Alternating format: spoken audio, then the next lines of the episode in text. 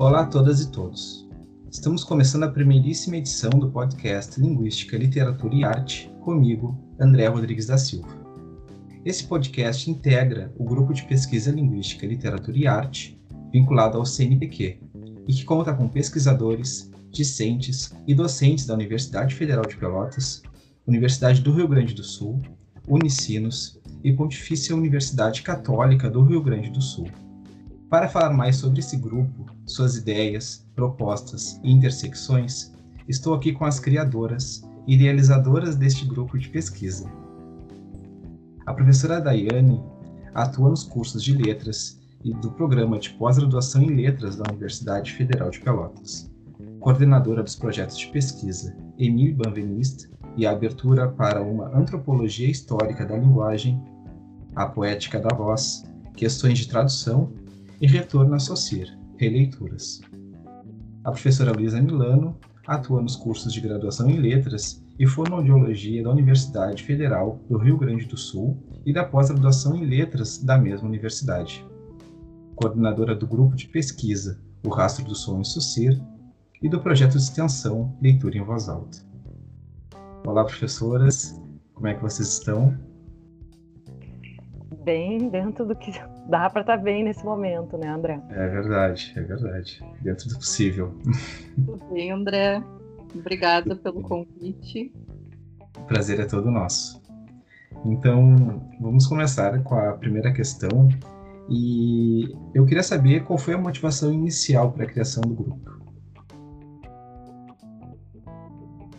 Uh, bom, uh, na verdade, ele uh, ele foi um pouco se construindo, né? Ele não, ele não teve uma ele não teve um projeto, ele não teve alguma coisa muito pensada, muito muito articulada de início, né?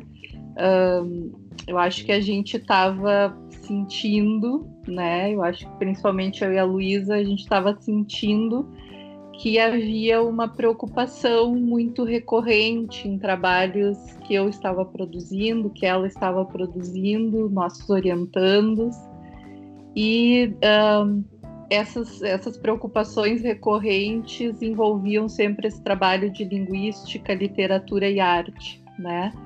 Então, uh, a gente foi sentindo essa, uh, essas temáticas comuns, essas dúvidas, inquietações, né? E nós fomos começando algumas articulações, né? Algumas articulações acadêmicas. A gente começou com trocas de ideias, de experiências, né? Uh, discussões sobre interesses em comum.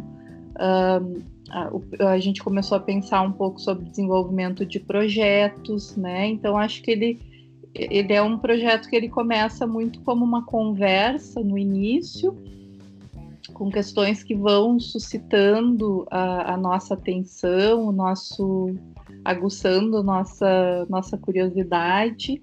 E depois com o tempo a gente vai realmente fazendo esse trabalho mais uh, sistemático, como fazer o cadastramento do grupo no CNPq, uh, juntar outros pesquisadores de outras instituições né, que vieram trabalhar conosco, uh, envolvendo mais o, o, grupo maior de alunos com os quais a gente trabalha. Né? E, e aí chegou no, no momento em que a gente resolveu criar a página porque a página seria um lugar mesmo de encontro, de organização das pesquisas, interesses, projetos, né? Seria um lugar onde tudo estaria mais ou menos organizado em torno dessa de, disso que está suscitando uh, esse encontro, né? E para então, a partir daí, haver desenvolvimento, de projetos, de produções, e, e, e a partir de, desta página a gente entra nas mídias sociais também. Né? Eu acho que é um pouco essa é, é esse o, lugar de onde eu falo um pouco sobre essa, essa questão. Não sei se a Luísa uh, tem mais alguma, algumas questões a pontuar sobre isso. Pois então, Daiane, eu lembrei aqui, a gente já se conhece há uns 8, 10 anos, né? E, na verdade, sempre tivemos um diálogo muito próximo, embora ainda não uh, institucionalizado, não formalizado.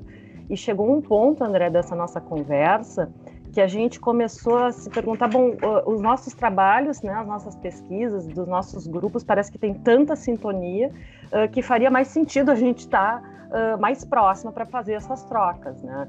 Um pouco mais formalmente. E aí, quando a gente começou a procurar espaços para isso, foi muito estranho, porque uh, a gente se uniu justamente uh, porque estávamos sofrendo o mesmo mal, o não enquadramento. Porque, como os trabalhos da gente justamente estão nessa posição de diálogo entre áreas, né? Uh, áreas, enfim, da linguística, da literatura e da, das artes, que queriam olhar, através das múltiplas faces, a linguagem, a gente não sabia onde inscrever os trabalhos, né? Num evento, por exemplo, né? Uma mesa de, de, de linguística, uma mesa de literatura, um, um evento de artes. Então, assim, uh, acho que essa nossa intenção primeira tinha a ver com o fato de unir grupos que estavam olhando, né, para fenômenos de forma interdisciplinar, integrada, né? E que a gente estava meio que se sentindo uh, sem lugar, não digo sem lugar, mas acho que num lugar não enquadrado, né? Então acho que por isso assim a gente quis formalizar justamente a integração desse olhar. E eu acho que isso, enfim, é uma, uma das coisas que nos move muito. Não, muito bacana, muito bacana. Muito bom saber que tem essa relação muito forte entre, entre vocês, né? E a partindo disso, eu queria saber como se deu a parceria entre as outras instituições que também fazem parte do, do grupo. Pois então, se a coisa começou né, uh, entre nós duas e nossos grupos muito uh, ligado ao desejo, vontade, lá pelas tantas surgiu também a necessidade, né? Desejo, necessidade, vontade. Uh, a gente precisou uh, pensar também com Uh, desde que lugar a gente uh, faria essa discussão uh, e nos demos conta que isso precisaria ser de uma forma ampliada. Né? Então, não ficar só num, num, diálogo entre nós ou entre nossas instituições, mas também, enfim, poder pluralizar esse, esse olhar. No caso, né, vieram, eu acho que os colegas que vieram se somar ampliaram o, o olhar principalmente para o texto literário e para as artes né, Daiane? Não sei o que, que tu diria disso, assim. Uhum. Essas parcerias do jeito que se expandiram. A forma como a gente se. Uh, acho que a forma como a gente se organizou, a Luísa pontuou antes na outra. Quando o André fazia a outra pergunta, né? Uh, sobre o fato de que a gente se conhece há algum tempo, né? Uh, eu poderia dizer né, que eu fui uh, aluna da URGS, da, da URGS e, portanto, da Luísa, né? Uh, e, e, acho que a gente já conversava muito em sala de aula, no corredor e no bar, né? Eu lembro de muitas discussões com a Luísa sobre a minha tese, ela foi inclusive banca da minha qualificação. Então eu tenho essa troca com a Luísa há muito tempo, na verdade, né?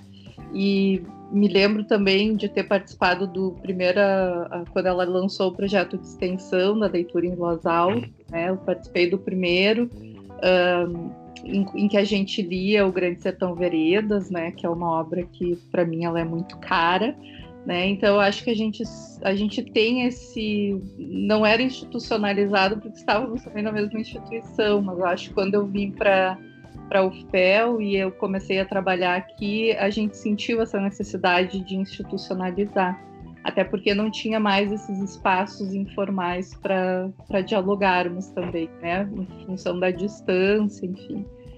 E uh, aqui na UFPEL, os professores que se juntaram ao grupo, né, nós temos a professora Roberta Rodrigues, que trabalha na área da tradução, então ela busca faz, uh, fazer um trabalho de discussão sobre a tradução do texto literário com aporte da linguística, né, Uh, nós temos a professora Janaína Brum, a professora Mônica Cassana, que são da análise do discurso e que estão começando agora com um projeto envolvendo literatura. Né? A, a Luísa tem uma parceria bem grande com o professor Diego Grando, da PUC, que também se juntou a nós, que é alguém que é da literatura, né, Luísa? Isso, e... trabalha bastante com uh, uh, escrita literária, né? Mas também é uma pessoa muito preocupada com a função uh, do conhecimento linguístico na formação né, do pessoal da área da literatura. Então, que também é uma parceria que, que nos auxilia a pensar um pouco de um outro ponto de vista, de alguém que está mais ligado realmente à área da literatura, né? E a professora Sabrina Fier, da, da Unicinos, né, que fez uma pesquisa de mestrado, de doutorado, muito uh, ligada nessa interface entre língua, literatura e arte, né? Uh, a pesquisa de doutorado dela, por exemplo, uh, na pesquisa de doutorado, ela trabalha com os manuscritos do Banveniste, de análise de poemas de Baudelaire, né? Então, acho que foi, foi pelos interesses de pesquisa dos pesquisadores que foi se construindo essa relação interinstitucional, né? essa pluralidade de, de instituições com as quais a gente trabalha hoje. Ah, muito bacana, muito, muito bacana. É bom ouvir vocês e entender como se dá essa relação entre as instituições e para além, né? É, que a gente consiga pensar então nos trabalhos que vocês conseguem é, desenvolver com esses professores e com esses discentes, docentes de outras instituições. E isso me leva a outra questão que parte dela já foi respondida, mas eu acho que a gente pode complementar um pouco mais que é sobre a linha condutora dos trabalhos desenvolvidos pelo grupo. A Luísa falava um pouco, né, e a Daiane também, sobre esse contato que o grupo tem com a literatura, com a arte, com a linguística, mas é, existe uma, um fio condutor desses trabalhos que são desenvolvidos pelo grupo? Acho que todos os trabalhos eles têm essa marca da interdisciplina, do diálogo e do entre-lugar. Né? Então isso é um cuidado que a gente tem ao mobilizar né, tanto as questões que a gente vai trazer para o grupo, como os objetivos que a gente tem daqui para frente também, né?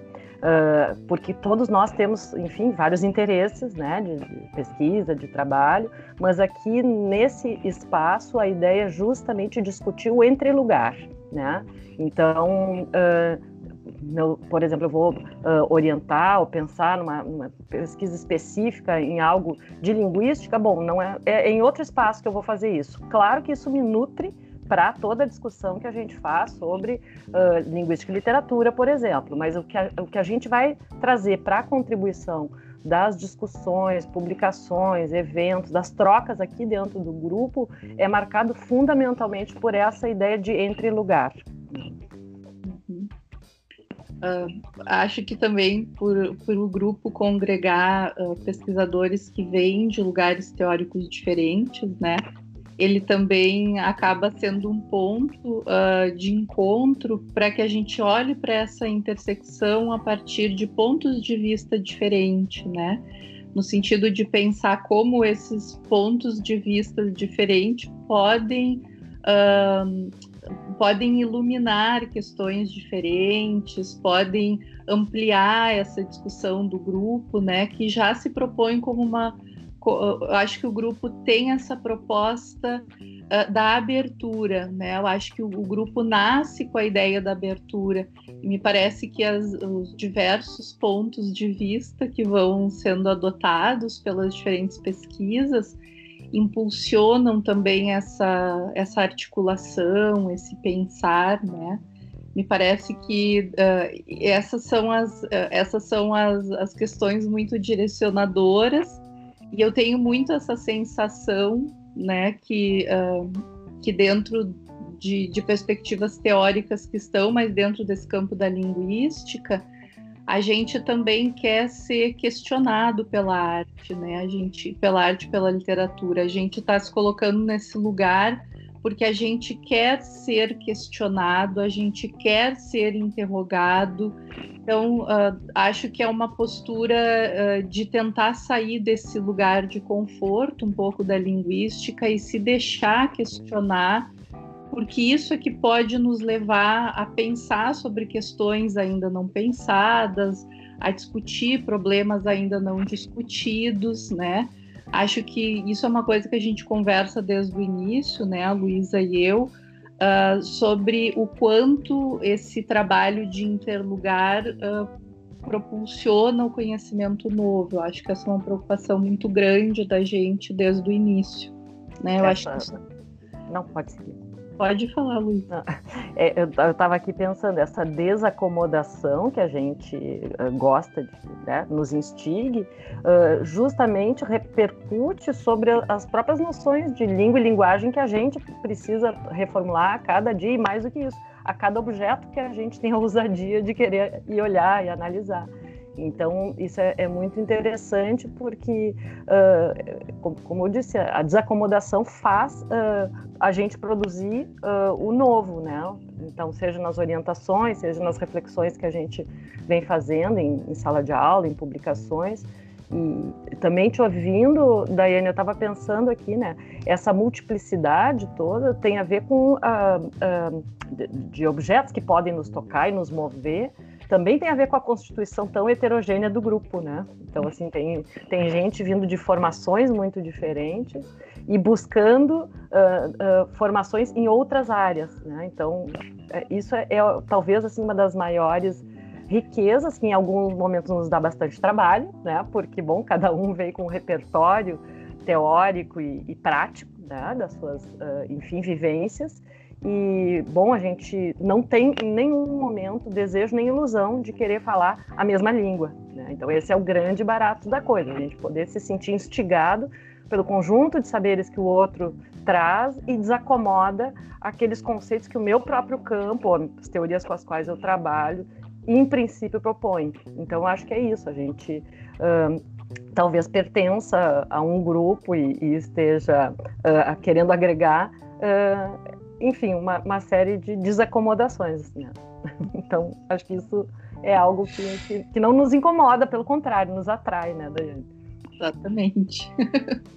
É, e além, além de atrair não só vocês com as suas pesquisas, mas acaba atraindo nós pesquisadores, né, discentes, porque a fala, essa fala da Luísa foi uma fala muito linda porque ela simplesmente remete ao que a Daiane estava falando, que esse trabalho entre vocês é um trabalho, um trabalho de abertura, assim como a gente é, no nosso costume que, que temos a, a, partir das leituras que nós fazemos, é, acabamos reconhecendo cada vez mais que os nossos trabalhos eles devem ser traba trabalhos de, de abertura e nunca de fechamento.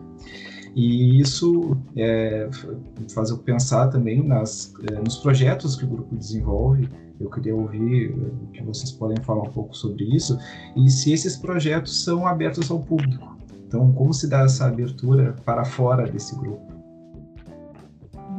Vixe, é tão é tanta né? a gama é tão grande de projetos que a gente vai tentar lembrar aqui da maior parte deles, né, Daiane?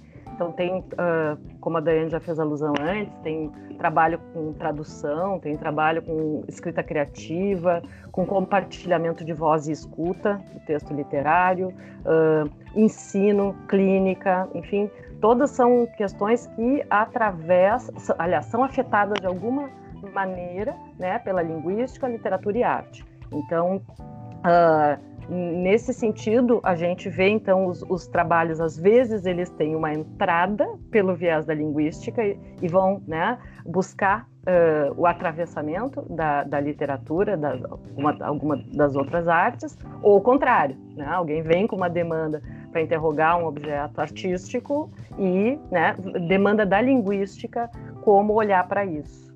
E, não sei, Daiane, tu quer ampliar aí a, a gama de, de projetos? Sim, eu acho que sim. Eu acho que uh, até para aqueles que estiverem nos ouvindo, né, a gente tem listado no site também os projetos com os quais a gente trabalha, né?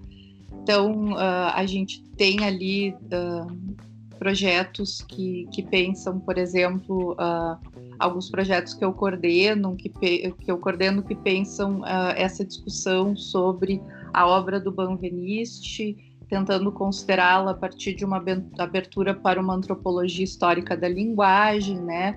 Uh, tomando como base esse olhar uh, vindo da poética do discurso, né? Que tenta pensar essa abertura de um Banveniste para ciências humanas, de um Banveniste para se trabalhar dentro do, dessa intersecção da linguística, literatura e arte, né? Tem um, um outro projeto uh, que vai discutir ritmo e tradução, né, dentro dessa perspectiva da, da teoria do ritmo, com a qual eu trabalho também uh, proposta pelo Henri Mechonic, como é que a gente pensa a tradução a partir daí, né? Uh, tem um outro projeto também que eu coordeno aqui, que é de pensar releituras do, do Socir, né? De tentar Socir dos manuscritos, o Socir que, que teceu conceitos e reflexões importantes para se pensar o discurso, né? Esse Socir que uh, que tratou de uma, uma discussão que eu acho ainda muito atual e importante, que é da teoria do valor, né? Uh, a, a gente tem... um Socir que não está tão longe assim, do, nem do discurso, nem da poética, né, pelo viés dos anagramas, é só uma, uma das facetas que a gente pode pensar isso, mas tem muitas outras, pelo que também as nossas pesquisas estão apontando, né?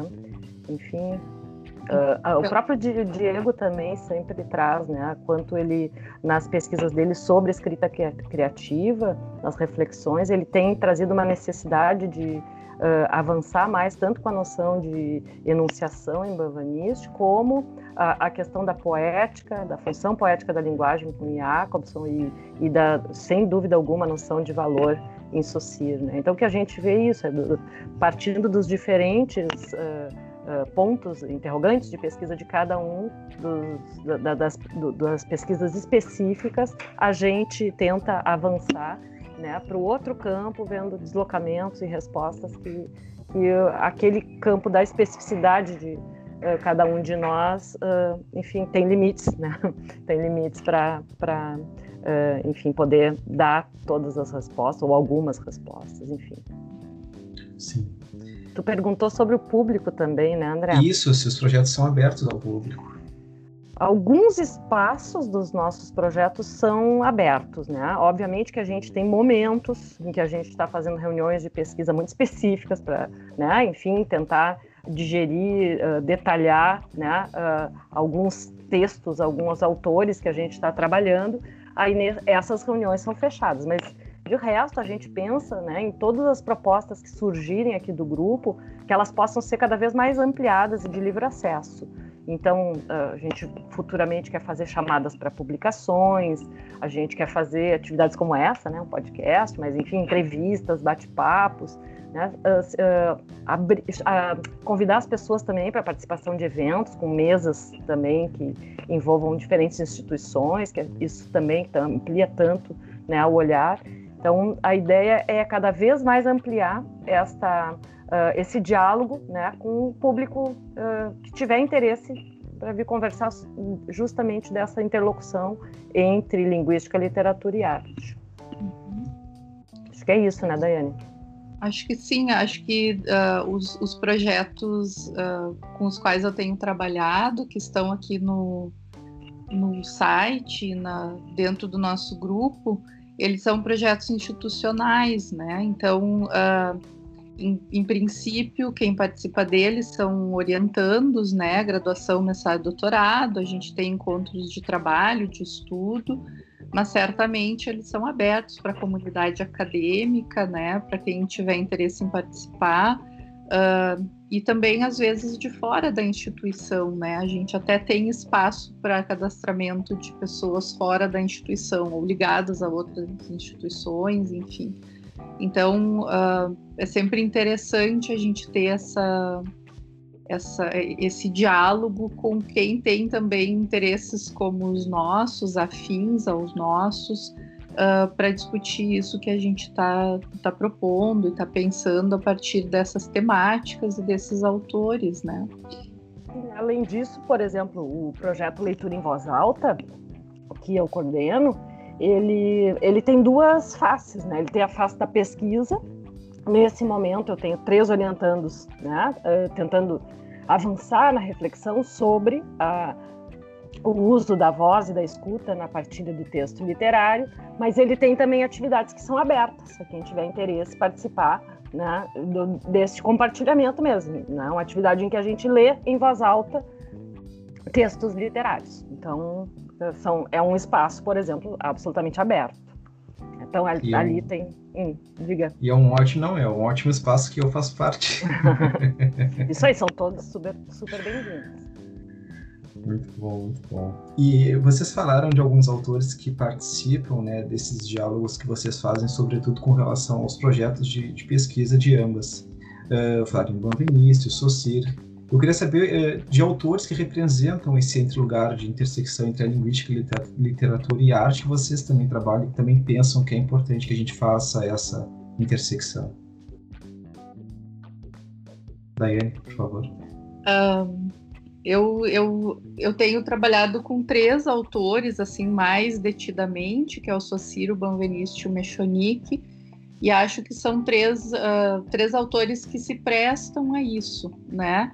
Eu acho que uh, acho que quando a gente vai para a obra do Mechonique, a gente não tem como escapar em nenhum texto que ele vai escrever dessa relação muito estreita entre linguística uh, literatura e tradução, por exemplo. Né? Acho que alguns textos entra um, um pouco uma questão mais forte de arte, em alguns momentos tem questões mais filosóficas, enfim, mas ela é uma obra que é constituída a partir de um, de um movimento interdisciplinar, né, que elege a linguagem como ponto central, mas que acaba mostrando como esse ponto de vista acerca da linguagem afeta as outras, as outras áreas e como que a gente pode olhar para essas outras áreas a partir desse ponto de vista da linguagem.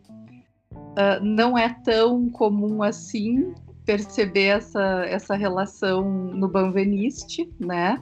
Uh, mas é uma, uma relação que me instiga muito, né? Então eu tenho trabalhado muito com o Banveniste a partir dessa, dessa discussão, né? Desse Banveniste que traz um apoio e um suporte para pensar as ciências humanas e para repensar muitos conceitos dentro das ciências humanas e também para um Banveniste que serve, né? Entre aspas, né? Não no, no, no, no sentido de, de utilitarismo, mas que uh, nos dá essa entrada para pensar o literário e a arte. Né? Eu acho que tem alguns pesquisadores franceses que já fazem isso, né? não é uma, uma novidade né? o que a gente está fazendo aqui, uh, mas não é, talvez não seja o ponto de vista mais difundido sobre o Banveniste, né? mas é o ponto de vista que me interessa e de onde eu acho que tem muitas reflexões interessantes ainda para serem feitas, né? E eu também costumo trabalhar com o Socir, né?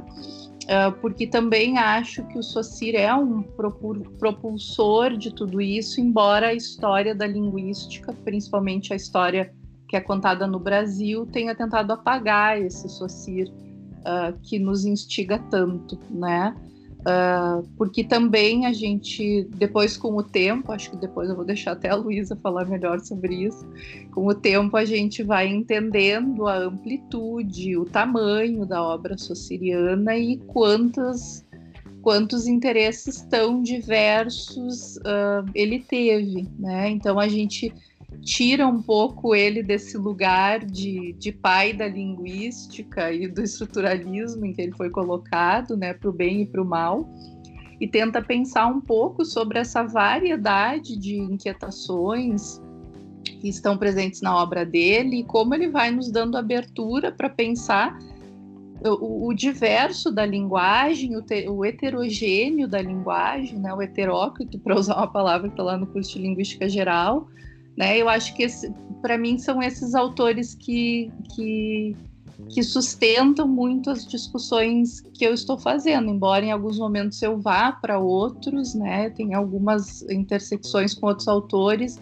Esses são mais a base da, da discussão que eu faço hoje, né? Eu, além uh, dos, desses autores, então, que a, a Daiane destacou, eu queria agregar mais dois, né, que eu acho que também tem muito o espírito do, do grupo, né. Uh, o Bart, né, que é um autor, enfim, que também foi um, uh, extremamente detalhista e interdisciplinar ao mesmo tempo, né, conheceu muito tanto de linguística como de literatura e das artes em geral. Né? Então, o olhar dele, que às vezes tende mais à linguística, tende mais à literatura, tende à semiótica. Então, acho que é um, assim, uma, um aprendizado muito grande. A gente está tendo momentos assim de parar para estudar um texto Barthes para poder ver como ele operou com esse essa posição assim de diálogo entre os campos. E para mim, né, pessoalmente, sempre foi o Jacobson um grandíssimo inspirador, né? Porque justamente um, um cara que uh, abordou tantas temáticas né, uh, distintas. Ele olhou para aquisição de linguagem, ele olhou para tradução, ele foi um dos fundadores do campo da fonologia. Ele se interessou por poética, ele se interessou por afasia, por uh, a linguagem na esquizofrenia e outras doenças mentais. Uh, antropologia, psicanálise. Ele sentou para assistir seminário do Lacan, ele sentou para assistir as aulas do Levi-Strauss. Então, assim, um cara tão múltiplo, ele, ele, ele era muito próximo aos artistas e do movimento surrealista. Então, quer dizer, é um cara que realmente teve uh, uma incursão em campos muito uh, diferentes e isso não, não, não tinha como não gerar aquilo que a gente vê na produção do Jacobson, realmente assim uma, uma interlocução com essas áreas. Ele, ele uh, vai conversar com cada um desses campos com uma competência, assim, uma Uh, né? Não é ele não vai dar uma olhadinha, ele não nos dá uma notícia, ele vai realmente bota os dois pés dentro daquele campo. Então, assim, é sem dúvida nenhuma, assim, para mim, um grande inspirador esse movimento de interlocução. Eu acho que o, Jacobson é emblemático uh, para pensar o que é, é, é esses desloca operar deslocamentos entre esses campos que se uh, sentem afetados tanto pelas questões da linguagem como do sujeito. Né? Então, ah, além do, dos autores que, que a Daiane já tinha super bem destacado e apontado. E é, é, bom lembrar que a Conferência Linguística e Poética do, do Jacobson, né, é da década de 60, se eu não me engano, ela é um manifesto assim uh, para os linguistas, né, e, e para os estudiosos da literatura, para que pensem essa interface, né? E, Exatamente. Embora isso não tenha, não tenha se seguido, não tenha se, se levado adiante, né? Mesmo dentro da linguística, enfim, é sempre importante lembrar que eu acho que uh, a inquietação do nosso grupo parte dessa, dessa inquietação que está nessa conferência do, do Jacobson, né? Perfeito, perfeito. Hum, ótimo. Perfeito. Professores, então a gente vai eh, se encaminhando para a última questão. E desse nosso primeiro podcast, eu gostaria de saber, brevemente, pensando nas diferentes áreas desenvolvidas, de que modo a proposta do grupo pode trazer contribuições a cada uma delas. Luísa. Olha, eu acho que a gente ainda não tem muito como prever, né, de que, quais os efeitos que vão né, surtir daqui. A gente, na verdade, tem um, uma, uma, um desejo grande, uma expectativa de que as coisas né, uh, repercutam uh, desde uh, espaços mais de, delimitados no ambiente acadêmico, obviamente, né, nas dissertações e teses que a gente orienta, sem dúvida alguma, mas o que a gente quer é, como a Daiane disse, se sentir desacomodada para que isso possa re, uh, repercutir em nossas práticas também. Né? Então, eu acho que isso não só uh, na, na Daiane e em mim, obviamente, a, a, gente tem um olhar bastante horizontalizado, né? A ideia aqui do trabalho de equipe, a Daiane e eu uh, coordenamos, porque tem que ter alguém, enfim, né, oficialmente ligado às instituições, mas a, a, experiência tem nos mostrado que o trabalho horizontalizado é o que né, uh, uh, tem efeitos mais interessantes. Então, tem vários desses efeitos que vão ser fruto daquilo que os grupos onde a gente está inserida também vierem uh, construindo junto com a gente, nos demandando, enfim, fazendo com que essas trocas, deslocamentos e efeitos vão, venham a acontecer. Não, não é raro, André, por exemplo, a gente está às vezes numa situação de, de uh, oficial, uma banca, por exemplo, de avaliação de trabalho, começa ali um diálogo que daqui, dali a uns tempos vai virar um texto em coautoria, daqui a pouco vai virar um evento que a gente ficou com vontade de propor uma banca a partir de uma, de uma pergunta de uma de nós na arguição de um, de um trabalho. Então, eh, sobre os efeitos, a gente não tem, sabe, sempre como prever, mas uh, que a gente está muito na, na, na expectativa em relação a isso, com certeza. Eu acho que é um grupo, né, uh, muito sintonizado e, e acho que e quando eu falava disso do horizontalizado, tem assim, isso a gente compartilha, né, muito estudo, muitas coisas, questões acadêmicas, mas tem um afeto também, a gente gosta de estar junto. Então acho que isso também, né, é super importante sublinhar. Que é, que é um grupo que a gente também está aos poucos se conhecendo, se aproximando, e que é uma alegria estar junto. Então, quando a gente consegue juntar trabalho, estudo, pessoas que a gente curte estar junto, fica mais interessante ainda. Então, eu acho que é, é por aí, é, é meu desejo vai por aí, né? Bom, eu vou ensaiar dizer algumas coisas que eu acho que, que são contribuições do nosso grupo para as áreas que, que elas envolvem. Eu acho que tem uma que passou muito pelo que a gente conversou, né? Que é de dizer que, para mim, a, a, o barato, assim, o que me o que me toca muito de estar no literário, na arte, é essa constante interrogação que, que, que o literário, que a arte traz ao linguista, né?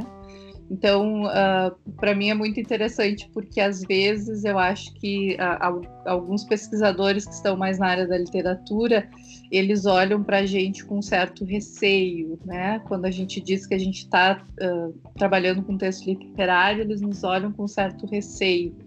E aí eu fico, eu fico pensando sempre que nós somos o linguista que vai pra, com a régua para o texto literário, né?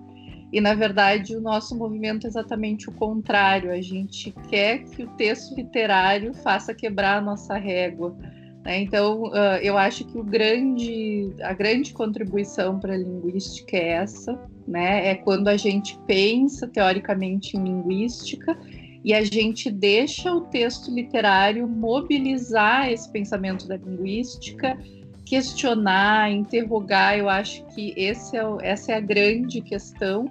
E é aí pensar o texto literário não mais como um corpus de análise simplesmente, mas também como um lugar de produção de conhecimento, né? Eu acho que é, é, essa, eu acho que essa é uma tentativa que nós temos uh, e que eu acho que é muito, muito bacana para a linguística, né?